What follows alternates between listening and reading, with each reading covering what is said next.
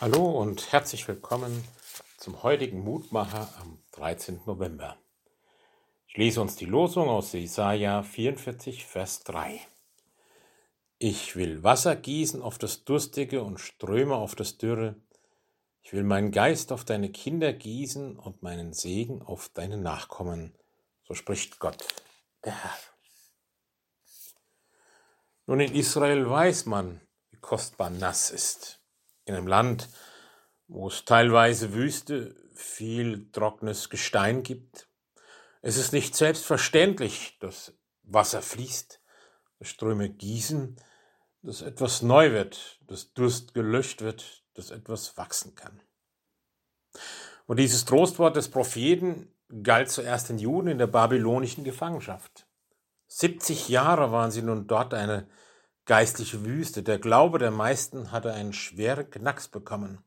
Die Babylonier hatten Jerusalem belagert und erobert. Der Tempel, der Ort der Gegenwart Gottes, lag in Schutt und Achsel. Hatte Gott sich von ihnen ganz und gar abgewandt?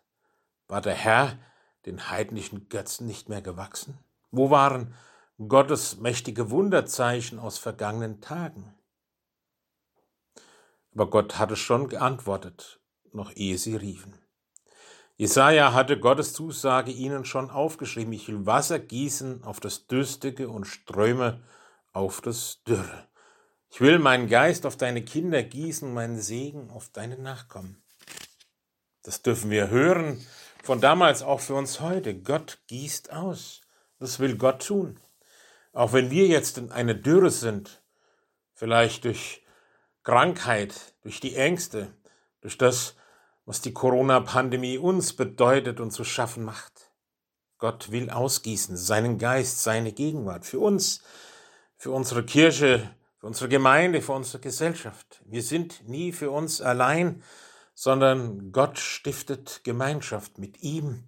Und er will, dass wir wachsen und er will uns stärken und erneuern und erfrischen, dass wir einander stärken und erneuern und erfrischen durch und in der Kraft seines Geistes.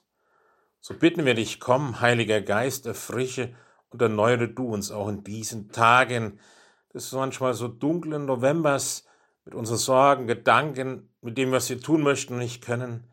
Erfrische und erneuere du uns und segne uns auch an diesem Tag. Amen. Ihr Roland Friedrich, Pfarrer.